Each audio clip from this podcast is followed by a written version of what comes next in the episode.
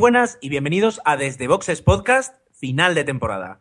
Hemos llegado hace un par de semanas que terminó eh, la temporada 2011 de Fórmula 1 y una vez hemos descansado, hemos tenido tiempo para pensar, recordar, eh, rememorar, apuntar y muchas más cosas. Eh, nos hemos dispuesto esta noche a grabar un podcast para hablar de lo que ha acontecido, de lo que, de los recuerdos que tenemos de esta temporada larguísima de Fórmula 1 que empezó en, a principios de marzo eh, hace ya muchos meses. Muchas cosas han pasado y, bueno, vamos a intentar recuperar y, recordar algunas. Eh, estamos, pues, el equipo habitual, pero no solo el equipo habitual, sino que además hoy tenemos a dos invitados. Eh, iban a ser tres, pero finalmente tenemos dos invitados. ¿Quiénes son? Pues ni más ni menos que, que la florinata de nuestra porra de Fórmula 1, es decir, de los tres eh, máximos puntuadores. El cuarto ya es Dani, eh, que con, todo nuestro. Enhorabuena, Dani, por cierto, buenas noches.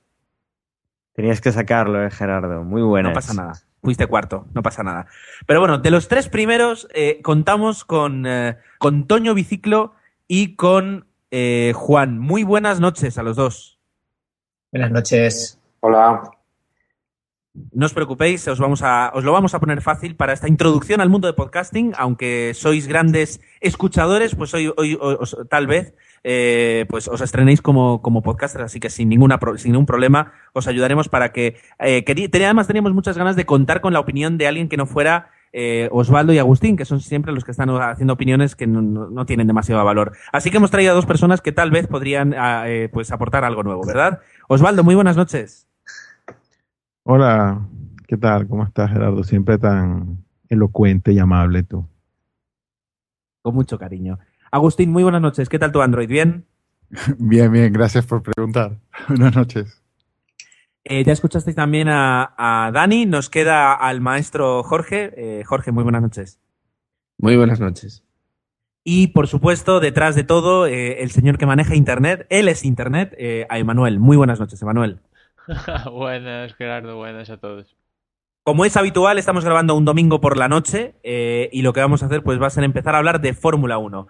Eh, sí que nos encomendamos y más especialmente a, en este caso a San Skype porque es una conversación a 8 y vamos a ver si, si, aguantamos si aguantamos sin ningún problema y esperamos que sí. Lo que vamos a hacer ahora es tomar, es tomar una pausa, respirar un poquito y ya empezamos a hablar de todo lo que nos trae la Fórmula 1. Hola, os voy a contar cosas de Apelando. Jorge hace un podcast de, em, de Apelando y hablan de cosas de Apelando. Que están hablando de la manzanita de Apple y también mm, de más cosas que queremos saber. Si andas en Apple, apelando.com, has de visitar. Antes de empezar a valorar, pues, eh, qué es, qué es, con qué nos quedamos de la Fórmula 1 y, y, cuál ha sido nuestra visión de ahora que ya la tenemos un poquito más, más relajada y más, más tranquila, pues eh, queríamos comentar algunas noticias que, que, siempre, como ya decimos, pues la Fórmula 1 no para en invierno y, y, ya han empezado a salir muchísimas noticias y adelantarnos. Es verdad que haremos al menos dos o tres, dependiendo de, del tiempo que tengamos, entre boxes y ahí pues nos quitaremos el mono de Fórmula 1 y, podremos pues hablar un poquito de todas las noticias que se van generando, que no son pocas en invierno, como decíamos antes. Pero bueno, ya en estas dos semanas ha habido bastantes movimientos y creemos que son eh, suficientemente importantes para comentarlos ahora y no esperar al, al primer entre boxes. Eh, tenemos, perdón, tenemos una noticia y es que, bueno, se había confirmado, eh, por una parte, que Kimi Raikkonen por fin va a volver a la Fórmula 1, o sea que el año que viene vamos a tener a seis campeones del mundo corriendo. Yo creo que eso, pues habría que mirar cuántos años hace que no ocurre, pero yo diría que hace muchísimos años. Y eh, pues se ha confirmado que vuelve, que vuelve con Renault.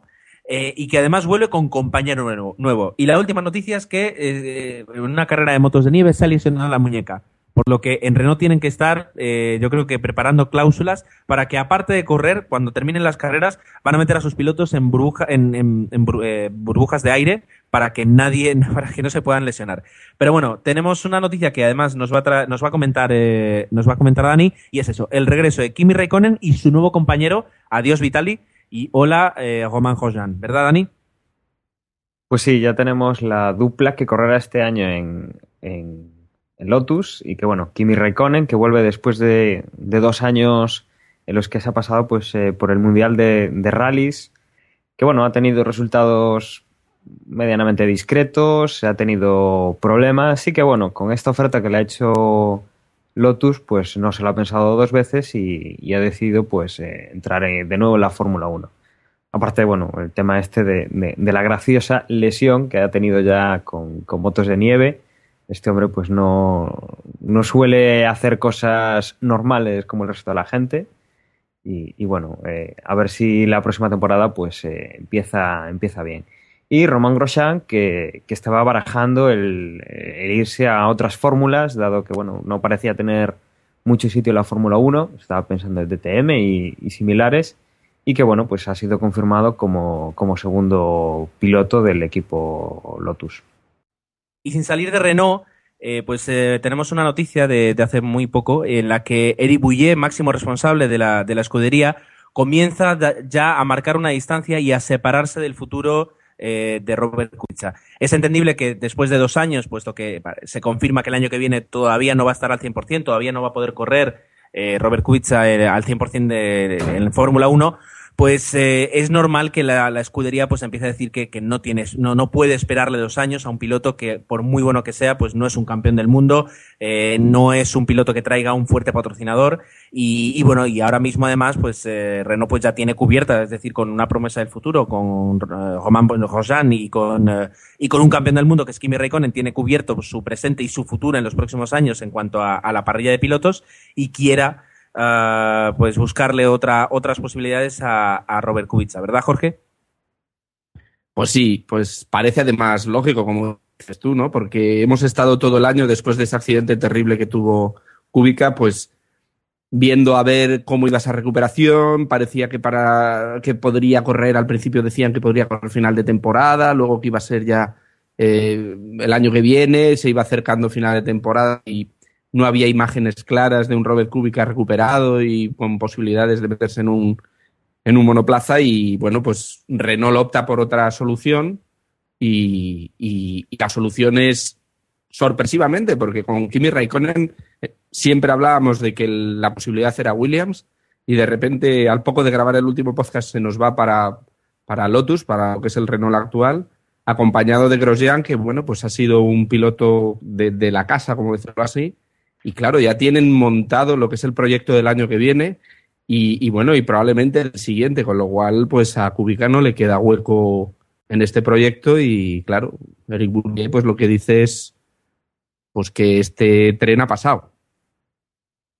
Pero bueno, como, como siempre, también ya entramos también en la, en la parte rosa de las noticias. Si bien ya, bueno, ya confirmado lo de lo de Kubica que no, pues no opta ya un asiento en, en Renault, pero ya comienza todo el juego de, de rumores y lo que se te dice ahora es que, bueno, una vez descartado, des- descartado correr con, con Renault este año, pues, y también por, por todo lo que, que es la parte física que no está totalmente recuperado, ya se empieza a, a hablar de que puede ser un candidato en el 2013 para, para Ferrari, ¿no? Para probablemente, para probablemente no, para claramente suplantar a, a Massa y que sea escudero de, de Fernando Alonso en Ferrari. Entonces, bueno, Kubica, digamos que no sale todavía del, del mapa, sigue estando ahí, inerte, y probablemente seguiremos teniendo noticias si, si al final estos rumores siguen tomando fuerza o simplemente se queda aquí en esta etapa inicial y no volvemos a escuchar al respecto.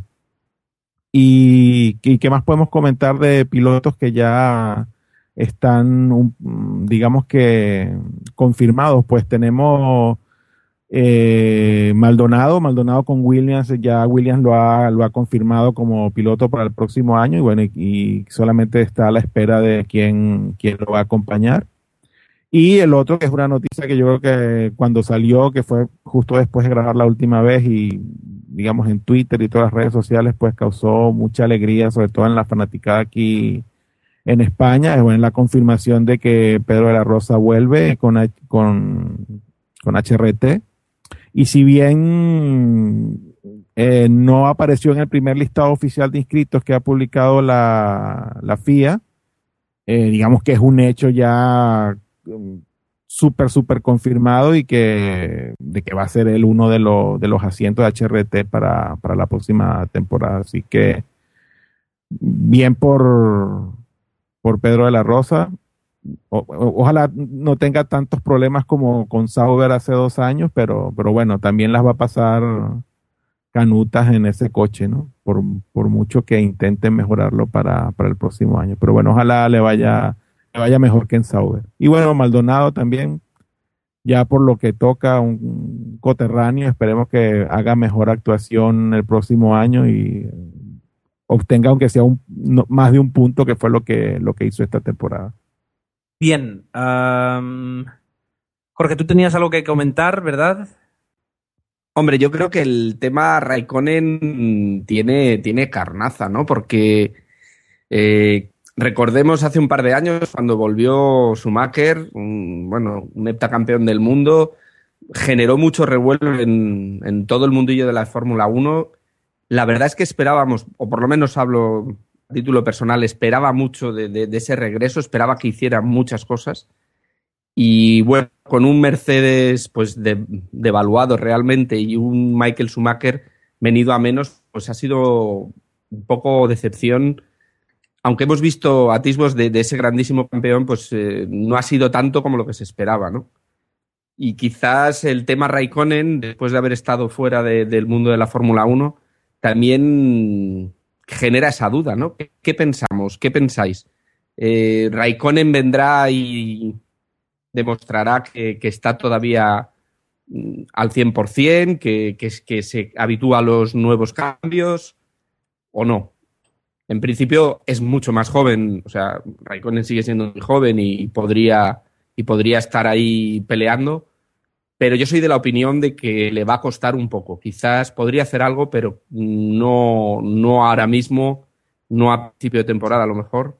Yo opino más que si hiciera algo, le va a costar y siempre sería como de mediado de temporada para adelante. Permíteme, Agustín, sé que habías pedido la palabra, pero aquí vamos a, vamos a, hacer mojarse a los invitados. ¿Qué pensáis acerca del regreso de, de Raikkonen? Toño, por ejemplo. Bueno, bueno, yo la verdad es que, pues no lo sé, cuando corría me gustaba como, como lo hacía, pues supongo que no habrá perdido mucho.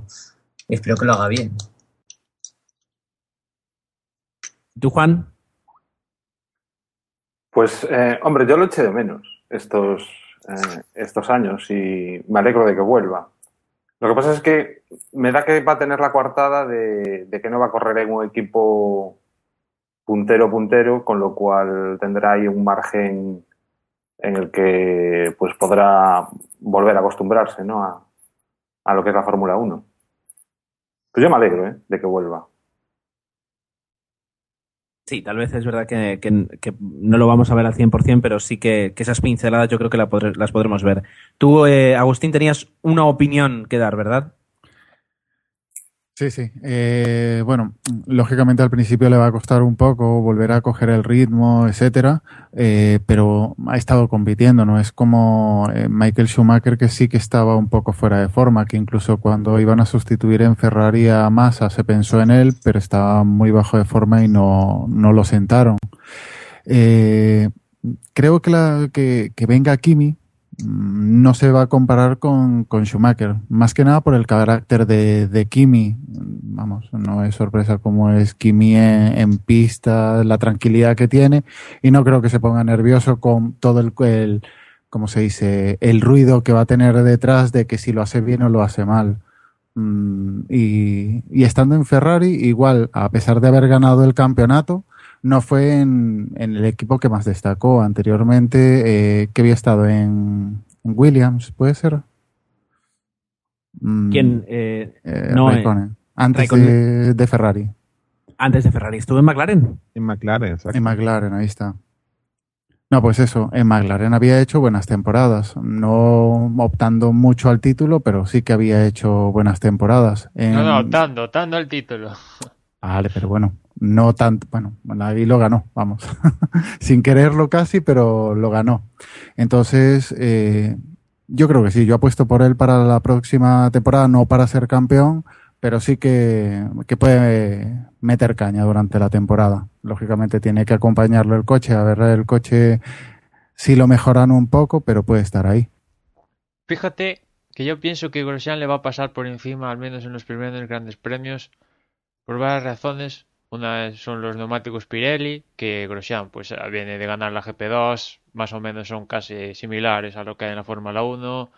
Por conocimiento del equipo, trato con los ingenieros, Grosjean eso ya lo tiene, pues que ha estado ahí toda la temporada, quieras o no quieras. Y y pues sí, va a rallies, pero digamos que pierdes. Es como tú, vale, tienes el carnet de conducir, muy bien, pero si estás dos años sin conducir y sales a la calle con el coche, pues pierdes ciertos reflejos, cierta, ciertas cosas, que eso estamos en Fórmula 1 y una décima es todo. En las primeras en las primeras carreras, después igual al final de temporada, pues igual ya Grosjean sufre más con Raikkonen. Y también hay que ver si Raikkonen consigue el aliciente, porque aquí Raikkonen sí, sabemos que tiene, que es bueno y tal. Pero si las cosas le van mal, igual empieza a pasar de todo y, y tranquilamente puede desaparecer en las profundidades del pelotón. Claro, pero ¿Del por eso- pelotón o, de la, o del congelador? Eh, Sí, continúa, Agustín. No, yo me refería a compararlo con Schumacher. Aún así, no es el mismo deporte, bueno, no es el mismo deporte, no es la misma competición, pero está entrenando, eh, tiene forma física. Lo, lo comparo en el sentido de Schumacher, que Schumacher Habría- se sentaba en el coche o no. Habría Eso que ver la forma física. Fórmula 1 exige mucho y un rally exige también, evidentemente, pero no al mismo nivel que exige un Fórmula 1 de nivel de cuello, brazos, eh, piernas, etcétera, Claro, etcétera. pero por eso, pero yo lo comparo con Schumacher. Por eso digo que está en mejor forma que Schumacher cuando volvió. Bueno, pero apuntemos una cosa, apuntemos una cosa. Schumacher no volvió antes porque se pegó un tortazo en moto. Recordemos que tuvo un problema de cervicales cuando, cuando corrió en, creo que llegó a correr en alguna carrera de superbikes o, o Sí, categorías similares a superbikes y, y se metió un golpetazo con una protección y estaba tocado. O sea, fuera parte de que yo creo que Schumacher estaba en forma, porque además no eran motos pequeñas, eran motos grandes. ¿Quién se cree que Y son Schumacher motos no de dos- 250 kilos y, y el problema es que venía un poco tocado físicamente, no que viniera mal de forma. ¿eh? Va, aparte, ¿qui- ¿quién se cree que Schumacher no, el tío no se pegaba, pese a estar retirado, unas palitas tremendas en el gimnasio? Sí, vamos, sí. Bueno, que nos desviamos, que ya estamos entrando en la vida privada de Michael Schumacher. Yo añadiría a- otra cosa, simplemente otra cosa que, que puede ir en, en detrim- en detrimento de- de- del rendimiento de Raikkonen, y es que, como hemos comentado, Raikkonen en Fórmula 1 ha estado en, en los dos equipos más punteros por, por historia, que, que son McLaren y Ferrari. Bueno, ahora tenemos a Red Bull también, pero ¿qué hará en un Renault? Porque Renault no va a ser, eh, bueno, ojalá me equivoque y, y- y salga para ganar el campeonato, pero en principio no parece que sea uno de los equipos que salga en el 2012 a, disputar el campeonato. Entonces no va a salir eh, haciendo poles ni, ni, va a estar en los primeros puestos, con lo cual a ver cómo se mueve en ese medio de pelotón y ese desánimo del que hablaba Emma que, que a Raikkonen le ocurre con, con cierta facilidad. Yo, creo que al final todos estos regresos de, de ex campeones es que están, están muy marcados por, por el hecho de que regresan en escuderías del, del pelotón medio. Y ahí, si bien es cierto que Mercedes no es tal cosa, pero bueno, lo que hemos visto, podemos, a pesar de que es una escudería que está un poquito por encima de, estas otras del pelotón medio, pues tampoco los resultados han sido muy alentadores y los podemos todos meter un poco en el mismo saco. Y yo creo que tampoco podemos hacernos muchas ilusiones de que solo con el nombre vayan a ser y, y sus condiciones, que no, no niego que la, que la tengan, pero que pues ya, ya sabemos que hoy día la Fórmula 1 se rige mucho por el coche y, y pues no están en los mejores coches y por consecuencia no por, probablemente no vamos a ver lo mejor de ellos como pilotos porque simplemente no están en los monoplazas donde mejor puedan, digamos, extrapolar esas cualidades que al volante. Así que lamentablemente, pues los veremos ahí. Va a ser bonito verlo luchando con Schumacher en esos puestos intermedios, pero no creo yo, salvo un milagro, no creo yo que, que podamos esperar mucho más realmente. Bien, continuamos, continuamos adelante. Eh, tres noticias que podemos comentar prácticamente de pasada. La primera, que bueno, en estos tiempos de crisis es, curiosa, y es que la Generalitat Valenciana toma el control del, del Valencia Street Circuit, eh, dado que la empresa Valmore Sports eh, pues está, está en quiebra y de alguna forma han tenido que rescatarla para poder asegurar eh, la continuidad del Gran Premio de Europa, aunque, pues, eh, ya digo, en estos tiempos eh, podíamos, eh, podíamos pensar a ver si, si es necesario y, y, si, y si realmente, pues nunca se sabe, porque luego las cuentas nunca, nunca se entienden demasiado, si, si la disputa de un gran premio en una ciudad al final trae beneficios o, o pérdidas, y si son beneficios, si son beneficios para toda la ciudad o, o solo para algunos. Eh, pero bueno, eh, de momento eso es lo que ha ocurrido. Se ha vendido la, empresa por, eh, por, un precio simbólico, lo ha comprado la Generalitat Valenciana y a partir de ahora será, será la Generalitat quien, quien organice los, el, el, Gran Premio de Fórmula 1 de, de, Europa, en este caso en, en la ciudad de Valencia. Eh, y tenemos más noticias. Agustín, ¿qué pasa con Ferrari y Red Bull? Ah, pues eh, se filtraron datos, o por lo menos Autosport eh, reveló tras una investigación eh, que resulta que Ferrari, Ferrari a pesar de, de, quedar tercero, de que Red Bull y McLaren mm, quedaron por delante, ganaron muchas más carreras, pues a pesar de ser un secreto bien guardado, parece que Ferrari ganaría muchísimo más que ellos dos. Se estima que eh, Ferrari recibiría 7 millones de libras más que Red Bull y casi 13 millones de libras más que los subcampeones. ¿De dónde sale este dinero? Pues eh, un 2,5% del total del, del fondo eco eh, de económico de, de, todos los equipos, aparte de las categorías 1 y 2 que, que, se reparten a partes iguales el dinero y aparte entrarían dentro de, de un tercer reparto donde ya entrarían los 10 primeros equipos de, de que han quedado los 10, lo, que han quedado entre los 10 primeros del campeonato. Es decir, que al final de todo, eh, Ferrari se llevaría 78 millones de euros, que hay fines de semana que no los doy gastado, y eso, lo, lo, de antes, eh, 7 millones menos eh, Red Bull y 13 millones menos McLaren. Así que eh, dinero hay en, en Ferrari, a ver si lo, lo utilizan bien el año que viene. Y por último, perdón, la última noticia que vamos a comentar. Eh, ya digo, quedan algunas en el tintero y, nos tendremos que, meter en, en, un entreboxes para, para, con mucha calma, ir comentando, ir opinando acerca de todas estas noticias. Es que incluso eh, HRT va a hacer todos los esfuerzos posibles para eh, poder, sí, por primera vez en su historia, eh, tener los coches listos para los entrenamientos, ¿verdad, Manuel? Sí, esa es su primera intención, bueno, la suya y la de todos los equipos. Y en este caso HRT, pues podría al parecer contar con la ayuda de, uno de sus, no deja de ser curiosos, de rivales un poco directos, que es eh, Caterham, que bueno, aquí Tony Fernández ya sabemos que tiene un entramado de empresas y una de ellas es Caterham Technology and Innovation y pues que, se encarga de desarrollar ciertas piezas y modelos y tal para, para ciertas compañías pues al parecer le puede ayudar a HRT a la construcción del F-112 para que, que ese coche esté en los primeros entrenamientos de Jerez el próximo año. Bien, pues vamos a, cerrar aquí el, apartado de noticias hasta el próximo Entre Boxes, donde entraremos ya con, más de, detalle en, estas y en otras y en otras que seguro que surgen. Eh, y vamos a entrar ahora, pues vamos a aprovechar eso que tenemos a, Toño y a Juan aquí para, hablar un poquito de la porra. La porra que es eh, ese segundo ese segundo juego desde boxes, es decir, aparte del podcast, pues está la porra, que ha tenido además este año pues muchísimo éxito, ha habido muchísima gente que ha participado y desde aquí a todos los que escucháis desde boxes, pues os agradecemos eh, vuestro interés, vuestra participación. Y además nos consta que os habéis implicado muchísimo y que estabais ahí eh, carrera, carrera tras carrera, pues apostando, haciendo vuestros ajustes. Y, este año ha estado mucho más reñido que el año pasado. Tanto que incluso nosotros pensábamos que íbamos a tener a uno de los integrantes en el podio y al final pues se cayó por muy poquitos puntos. ¿Cuántos puntos fueron, Dani? Un puntito. Un Uno puntito. solo. Un puntito. Fíjate, pues eh, hoy ya te digo, tenemos, tenemos no al, bueno, eh, en realidad tenemos la voz de los tres, ¿verdad, Dani? ¿Cómo es esto? Cuéntanos. Pues sí, la verdad es que grabando no hace mucho, pues eh, se nos ocurrió que podíamos tener a final de temporada pues una pequeña charla con, con esta gente que, que ha estado participando y que ha estado ahí arriba. Y bueno, teníamos en mente, pues como decía Ger, pues eh, hablar con, con Malik y con Tony Biciclo, que, que eran los que estaban ahí arriba. Finalmente yo perdí esa posición con, con Jorcel, que es Juan.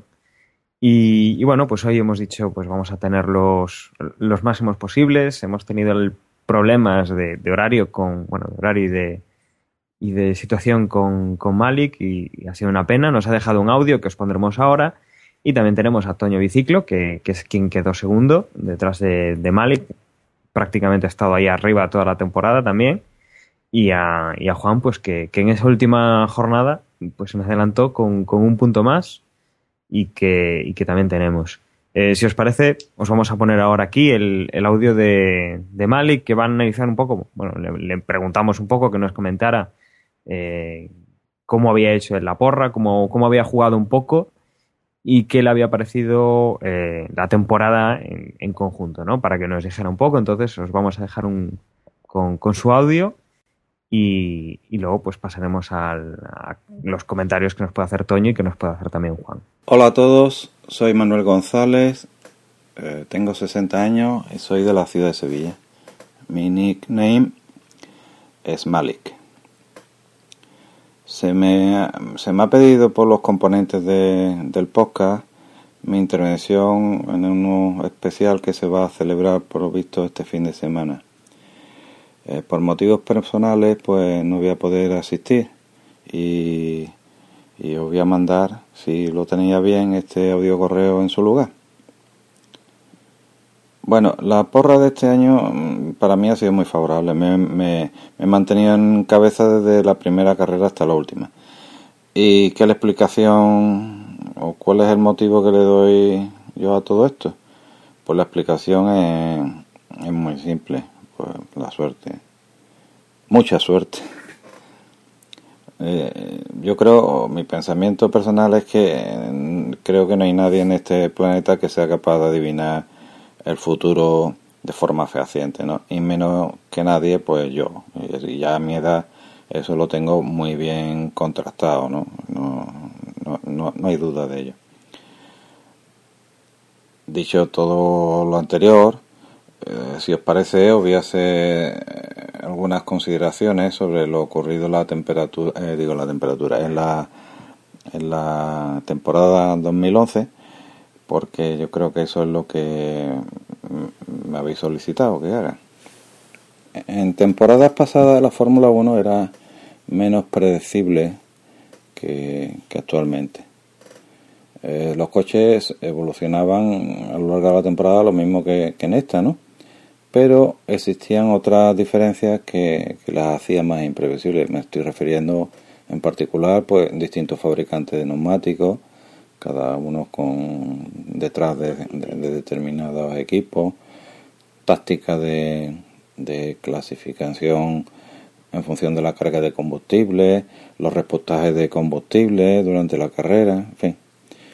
Eh, este año uh, en ese aspecto todo ha sido más sencillo, pero también es verdad que a mi juicio, sinceramente, más, lo ha hecho más aburrido, ¿no? Eh, se ha demostrado que, que, existen diferencias de pilotaje, ¿no? Y gracias a Dios, ¿no? Por cierto, un inciso. Para mí los mejores pilotos a lo largo del año han sido eh, Vettel, Alonso y Bato. Eh, yo creo que, que son los que han tenido un comportamiento mm, mejor, ¿no? No, no, ser- no sería capaz quizá de, de, de dar, ordenarlos, ¿no? Pero tengo claro que estos tres son para mi gusto los mejores. Eh, lo que ha marcado la diferencia pues han sido los coches, ¿no? Fundamentalmente la aerodinámica de los mismos. Eh, entonces, eh, otra consideración, la, esta preponderancia que, que está teniendo de forma clara en la Fórmula 1 el coche sobre el piloto, creo que puede hacer que, tengamos la, la, posibilidad de que en un futuro, no sé si inmediato o menos inmediato, eh, pues, pues tengamos un campeón del mundo que no, no tenga la valía que tienen actualmente contrastada los, actuales, ¿no? Desde Schumacher a, a, a Vettel, ¿no? Bueno, pero eso es otro tema. Eh, pasemos a hablar un poquito más de, lo que eh, me tiene a mí aquí, que es la porra. Yo desde el principio mm, aposté por los Red Bull, ¿no? Por Vettel en particular. Eh, la forma en que, yo actuaba era esperarme a, que acabara la Q3 para ver cómo se comportaban los coches y posteriormente hacía mi previsión, ¿no? En la porra. Eh, eh, normalmente eh, siempre había cuatro equipos, Red Bull, McLaren, Ferrari y Mercedes, que, que siempre estaban para mí entre los favoritos hasta en los 10 primeros puestos, ¿no? Lógicamente y por lo tanto pues la cosa se reducía a, determinar qué, otros dos coches colocaba normalmente pues los equipos la Renault, Ford India, Force India o Toro Rosso, incluso Sauber pero pero claro entonces se plantea así poner un piloto o, dos pilotos. ¿no? Yo me decantaba normalmente por, poner un piloto de cada marca, ¿no? Para, para distribuir un poquito la probabilidad de, acertar. Pero claro, esto hacía que muchas veces pues fallara. Pero también es cierto que otras veces acertaba, ¿no? Como he tenido la potra de, de, empezar ganando, pues eso me ha permitido tener ahí un, un pequeño colchón de puntos que he mantenido a lo largo de la temporada, ¿no? Eh, respecto a las dos o tres últimas carreras, eh, quiero decir que eh, cambié mi, mi, la rutina de, de mis apuestas, ¿no? En el sentido de que no me he esperado a la Q3 para hacerla, porque como ya me veía yo que tenía cierta probabilidad de ganar, pues mm, no quería que se me achacara que, que, era un cagao, que, que era una persona conservadora y que estaba copiando las, apuestas de, me parece que era Tony Biciclo el que el que mm, me estaba echando el aliento en el cogote ¿no? en estas últimas carreras así que intenté adelantarme ¿no? Y poco más que decir. No sé si, si me queda algo en el dintero pero bueno yo creo que no. Eh, bueno eso es todo, amigos. Eh, reiterar mis saludos y felicitaciones a los componentes del podcast y también a los colegas de la porra, Tony Biciclo, Hortzel y Dani, que según tengo entendido, pues van a tener la suerte de, de, reunirse todos juntos en, la, en la confección del, del podcast, ¿no? Y para todos, pues desearos una feliz fiesta. Bye.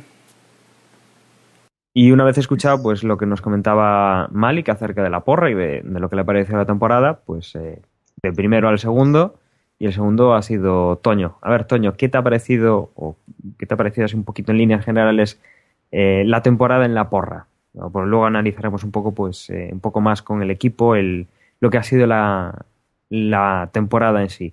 Pero tú cómo has visto la porra, eh, ¿qué, te ha parecido a ti, cómo, cómo has ido jugando semana a semana. Bueno, a mí la, la porra, la verdad, que bueno, me parece una forma divertida de, bueno, de interactuar con vosotros, con la gente que os escuche que le gusta la Fórmula 1 y, y bueno, pues la he hecho pues, un poquito, pues leía las noticias, veía los entrenamientos, me esperaba como Malik, me esperaba el último entrenamiento antes de la calificación. Y luego hacía la porra, ponía primero a Vettel, segundo a un McLaren, tercero Alonso, luego Weber, eh, luego el otro McLaren los McLaren era dependiendo un poco de, la lluvia. Si llovía ponía a, Ah, no me sale el nombre. Al que no es Hamilton. A Baton. a Baton. Y si no, pues ponía Hamilton arriba y, el sexto Massa.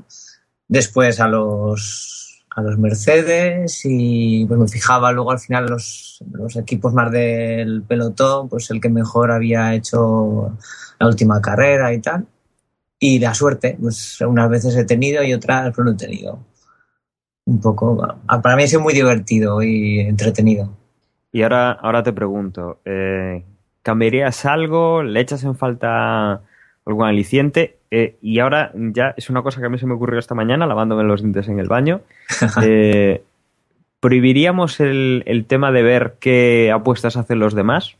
Pues no sé. Eh, hombre, por un lado, eh, el, el, ver las apuestas pues te da pistas entonces casi es mejor no saberlo, ¿no? Pues por porque cada uno pues ponga lo que él piense, pero así en frío no, no sabría decirte que es mejor. Yo lo que más lo que más complicado veo es el tema de los puntos. Yo creo que alguna vez os lo he comentado por correo que pues no, pues el, hay veces que te, como te despistes una carrera ya te descuelgas y es complicado. Es decir, yo creo que que es un tema que lo habéis cambiado, que, que bueno, pues no sé, yo tampoco tengo una, una, pista de cómo poder hacerlo mejor, yo creo que está bien, pero no sé.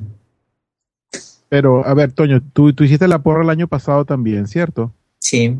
Y si comparas, digamos, el, la metodología de puntos que usamos el año pasado con, con la de este, aún, digamos, que piensas que, que si te descuidas en una carrera te puedes descolgar y todo esto, si comparas las dos metodologías, ¿aún sigues prefiriendo la de este año o te parece mejor la del año pasado? No, no, me, gusta más la de este año. Eh, quizás es el, la cantidad de puntos de cada carrera hace que eso, que pierdas una y te descuelgues mucho, pero me gusta más la de este año.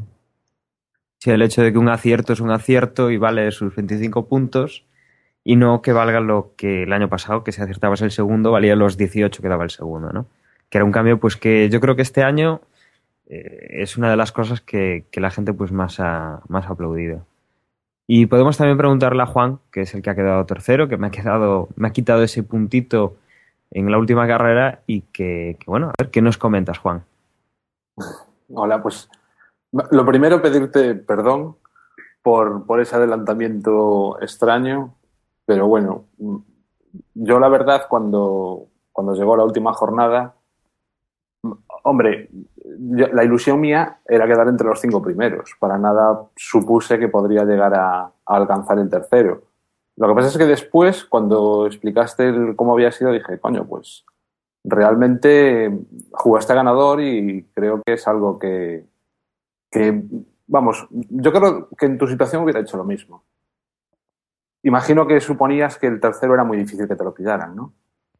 No, bueno, eh, yo no sé si lo, te lo comenté a ti o, lo llegué a comentar en directo. Bueno, lo que yo decía es que eh, si bien estaba tercero y, podía mantener esa posición, simplemente yendo un poco sobre seguro, sí que jugó un poquito mis cartas a, todo o nada, ¿no? O sea, si, si acertaba, pues podía eh, recortarle puntos a Toño y a Malik y podía intentar quedar o igual segundo, igual primero. Entonces dependía lo, lo bien que lo hiciera yo y, que el resto pues fallara más.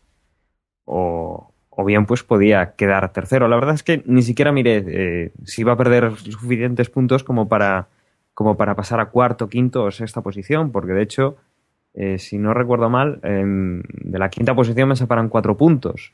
O sea que, que hubiera estado posible bueno, la cuarta, la quinta posición, me separan cuatro puntos, o sea que, que, podría haber caído, ¿no? Que podrían haber pasado incluso algún, algún, algún apostante más, ¿no? Pero bueno, hay que mojarse, ¿no? O sea, quedar tercero, eh, lo que dicen, quedar segundo es el primero de los, de los perdedores, ¿no? Pues ya de, de perdidos, pues al río. Sí, sí, no sé, es que apostaste, pues eso, a por el primero y, y, y fue gracias a eso a lo, por eso, a lo que te pude adelantar y, y, por un punto. O sea, que es que yo la verdad no, no, no, me lo creía. Decía, pero ¿cómo puede ser? Están... Aquí hay algún error. Bueno, pero supongo, bueno, yo, yo supongo, este... Sí, sí dime, dime. Di- No, digo, supongo que la estrategia pues sería un poco pues lo que, lo que ha comentado Malik y lo que ha comentado Toño, ¿no? Sí, bueno, yo la verdad es que el año pasado no, no participé, entre otras cosas porque empecé a escucharos en el, o sea, en- cuando estabais con los entreboxes. Y entonces para mí esta fue la primera porra. Y yo recuerdo las primeras carreras que, que estrategia ninguna. Yo lo que hacía era, a ver, ¿cómo me imagino que, va a ser la carrera? Y decía, bueno, pues mm, yo creo que Hamilton mm, va a pinchar o va a tener un accidente tal, y directamente no lo ponía. Entonces estuve es, un par de dos o tres carreras un poco a sentimiento puro y duro, ¿no? Después ya me, dije, me di cuenta de que, coño, o sea, es que hay que apostar a caballo ganador si quieres tener puntos. Y un poco así fue como, como fui recuperando un poco. Y la estrategia, pues básicamente también era un poco la que ya se dijo, ¿no?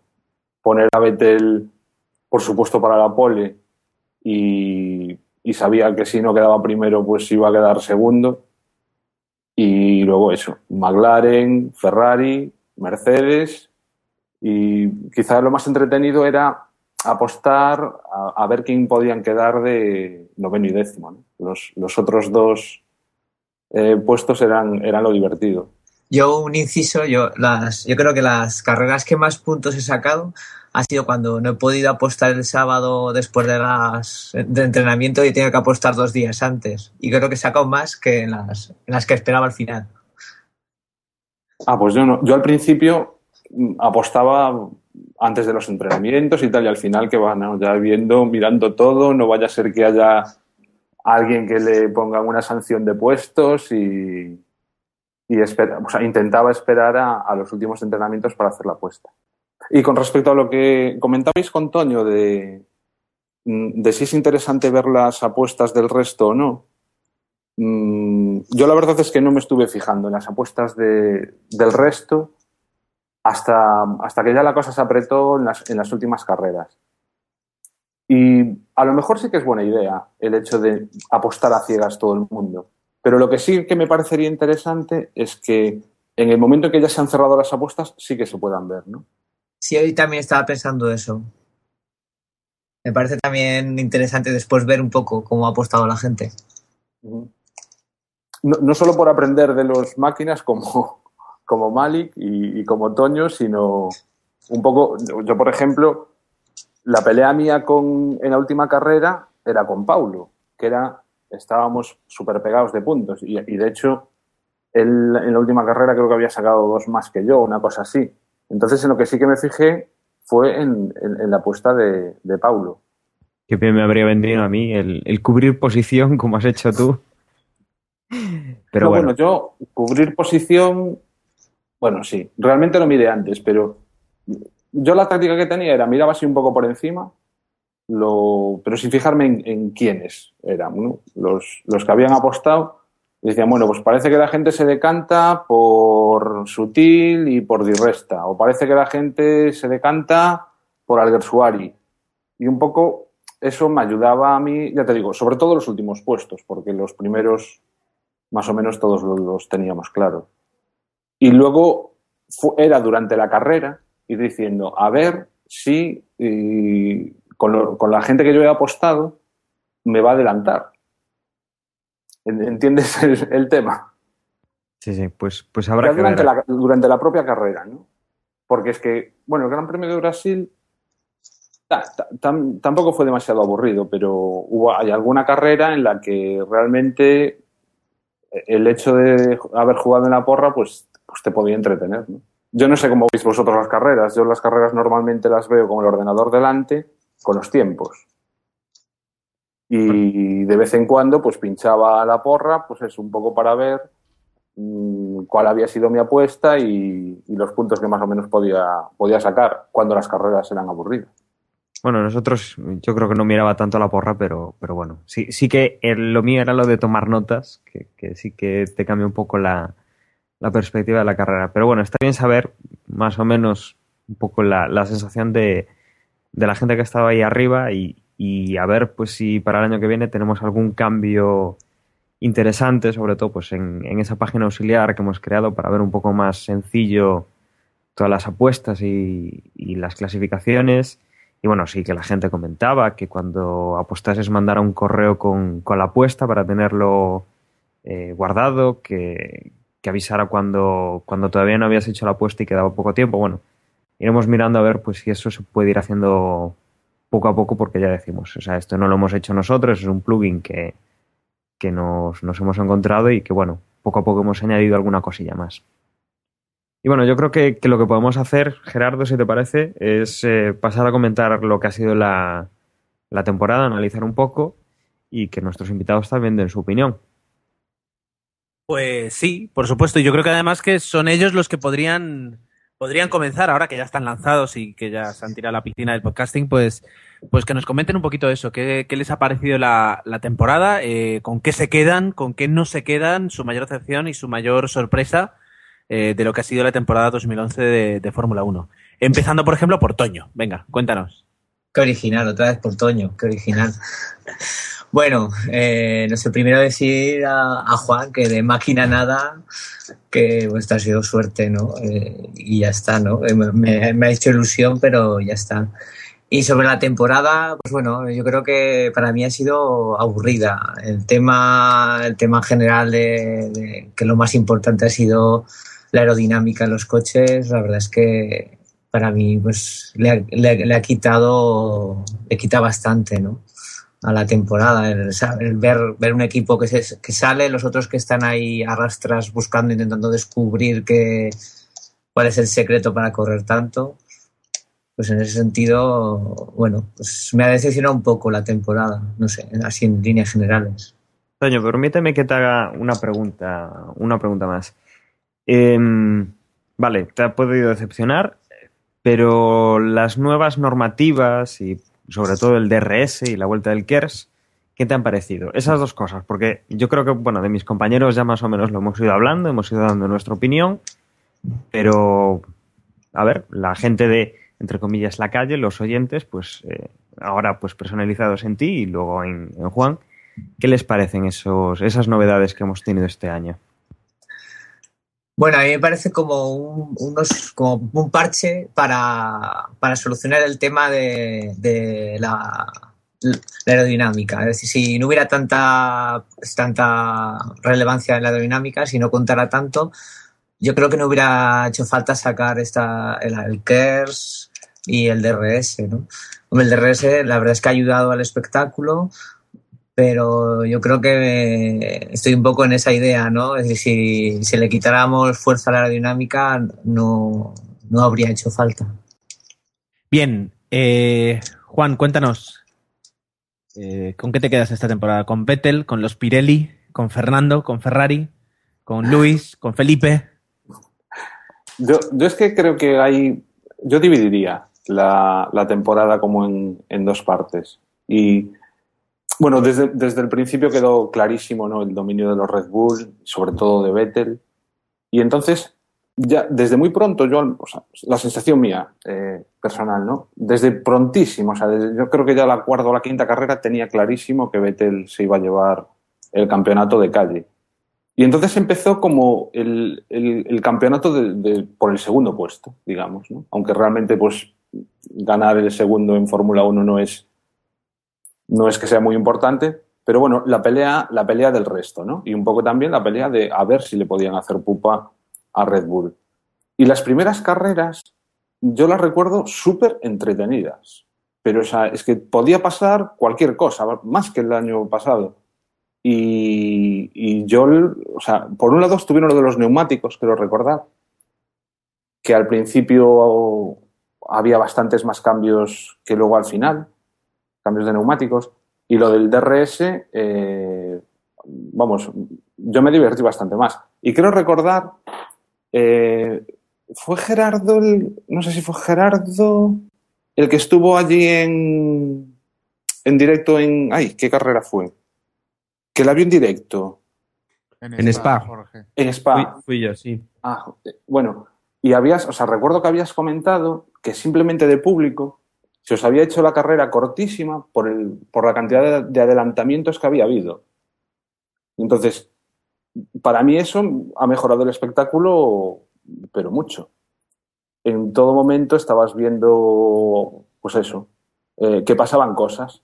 Y sin, sin el KER, sin el DRS, yo, si echamos temporadas atrás, tres o cuatro temporadas atrás, veíamos que allí no adelantaba en muchísimos circuitos, no había un adelantamiento, vamos, ni de casualidad. Todo absolutamente era boxes. Y ahora, pues ha habido bastante más intríngulis en las carreras, han sido más entretenidas de ver. No era todo pura estrategia. Sobre todo eso, me refiero la primera parte de la temporada. Creo que luego al final ya los equipos se hicieron bastante al tema de los neumáticos, ya todos lo tenían muy aprendido y empezaron a ser un pelín más aburridas. Pero desde, yo desde ese, ese punto de vista, esta temporada me lo he pasado mejor que la, que la pasada. Pese a que sabíamos todos que Vettel iba a ganar, o sea, eso ya dejándolo aparte, ¿no? Vamos a ver qué sucede con el resto. Sí, y yo creo que también eso que comentas tú de que es cierto que en la primera mitad de la temporada, creo que lo, la normativa de los neumáticos la empezamos a ver con, con buenos ojos porque daba espectáculo.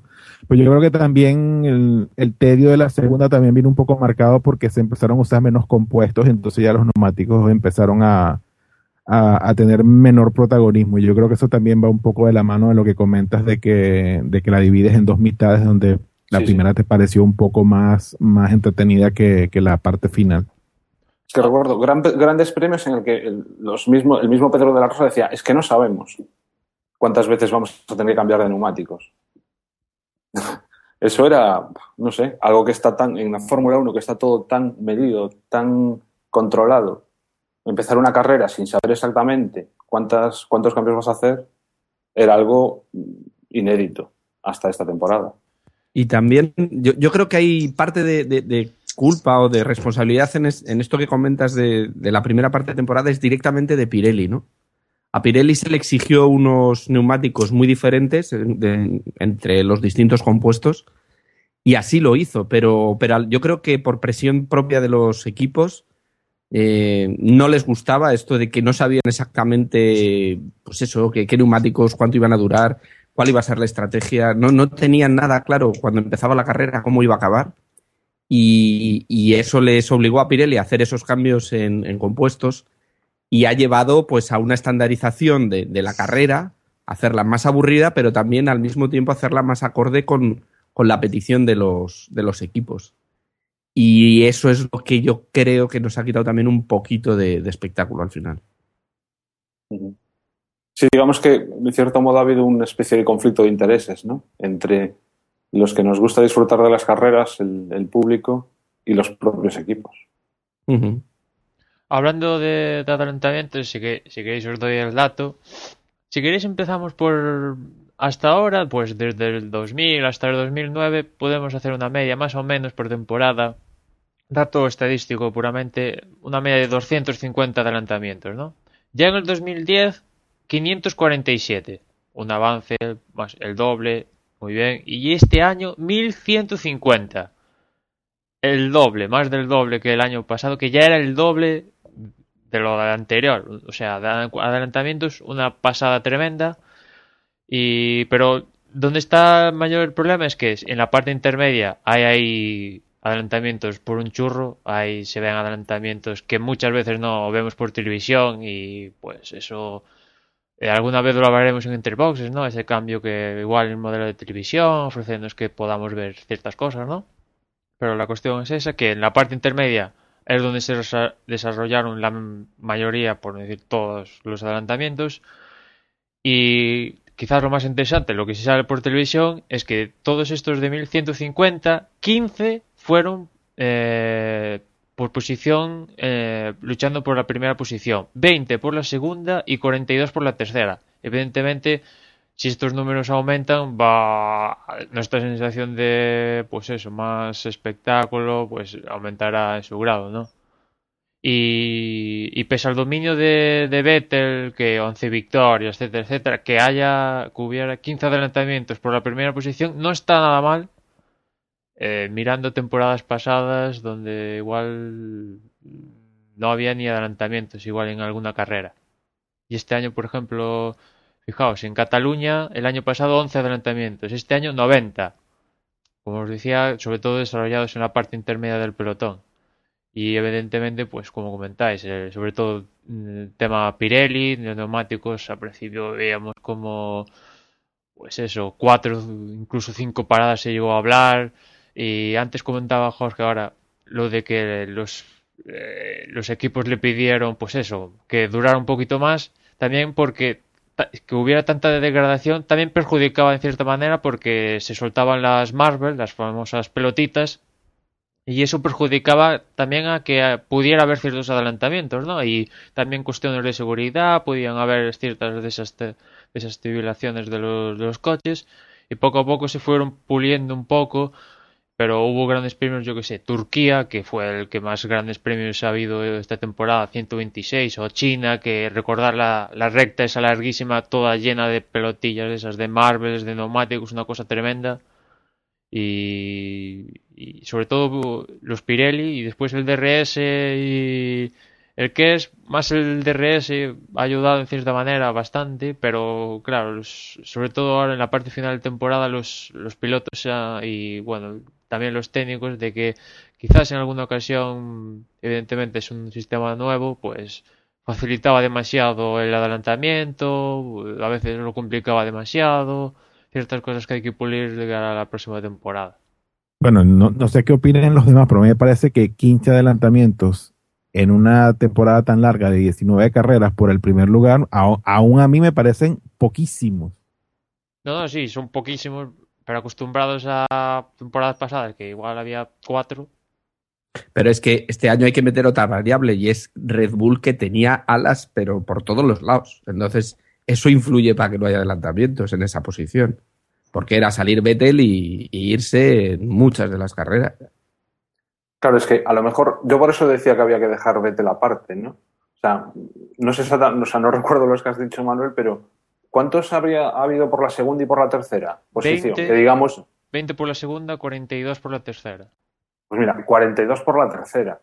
En, en temporadas anteriores, o sea, por la tercera digo porque es cuando ya los coches sí que estaban más igualados. ¿no? Mm. si, si- en otras temporadas podríamos haber visto esos cuarenta y tantos adelantamientos si Red Bull no, no hubiese estado tan bien. Sí, sí, antes comentaba que 15 precisamente comentando lo de Vettel, ¿no? Que Vettel ha dominado 11 victorias y pese a eso ha habido 15 adelantamientos. Y todos recordamos, por, por ejemplo, el adelantamiento de Hamilton a Vettel en China que el- y ganó Hamilton, el de Baton a Vettel en Canadá y ganó Baton. Eh, ciertos adelantamientos a un Red Bull que pues marcaron ciertos momentos de la temporada, ¿no? Y luchando por la primera posición. Evidentemente, claro. Mm, Red Bull ha marcado una gran diferencia y a lo que vas a las partes traseras de, de, las posiciones, la diferencia entre los coches se va achicando, achicando y pues eso, en las últimas posiciones, eh, el pelotón del 15, 16, 17, pues eh, ahí veíamos auténticas salvajadas de algún gran premio. Hemos visto trenecitos, trenecitos y en Malasia quiero recordar hasta filas de cuatro coches en paralelo. Eh, luchando ahí Sauber, Mercedes incluso algún gran premio, Renault, Toro Rosso. Claro. Es lo que hay. Bien, ah, podemos, bueno, yo creo que hemos dado ya un, repaso general a lo que nos ha parecido la temporada. Eh, sí que hemos hecho bastante énfasis en, en los adelantamientos.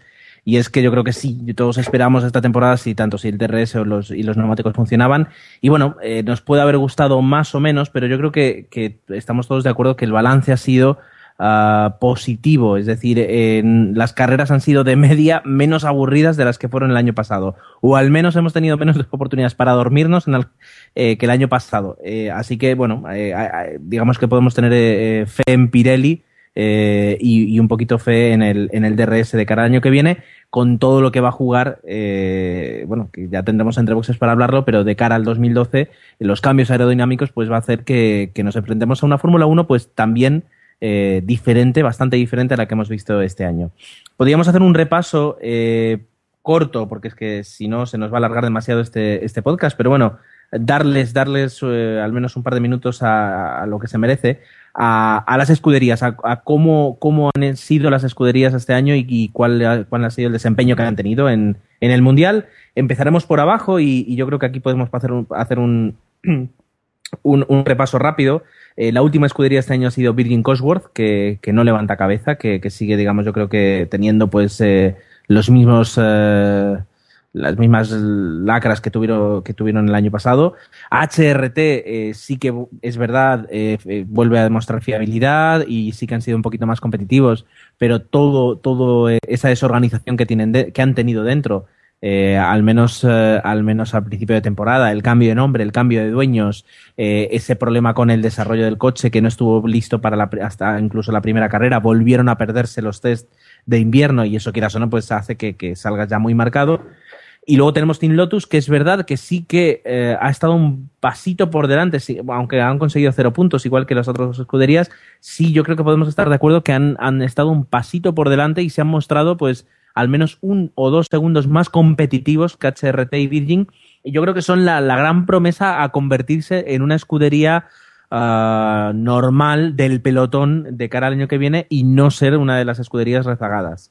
Y, y, por último, en este último, en este tercer grupo que, hemos hecho, meteríamos tristemente a Williams, que yo creo que ha sido una de las peores temporadas de, de su historia, con un coche que al principio prometía, pero que, que, bueno, pues ellos sabrán los problemas que han tenido y se ha quedado, ha cerrado la temporada con cinco míseros puntos. También es verdad que uh, yo creo que tenían mucha confianza en Rubens Barrichello y este año Rubens Barrichello pues no ha firmado una muy buena temporada. Nunca sabremos eh, cuál es el porcentaje ¿no? de culpa entre piloto y entre piloto y coche. Pero bueno, y luego sí que tenemos a, Pastor Maldonado que tampoco uh, sí ha aportado dinero y ha aportado en este caso pues eh, patrocinadores, pero no se puede decir que haya sido el mejor rookie, el mejor novato del año, ¿verdad?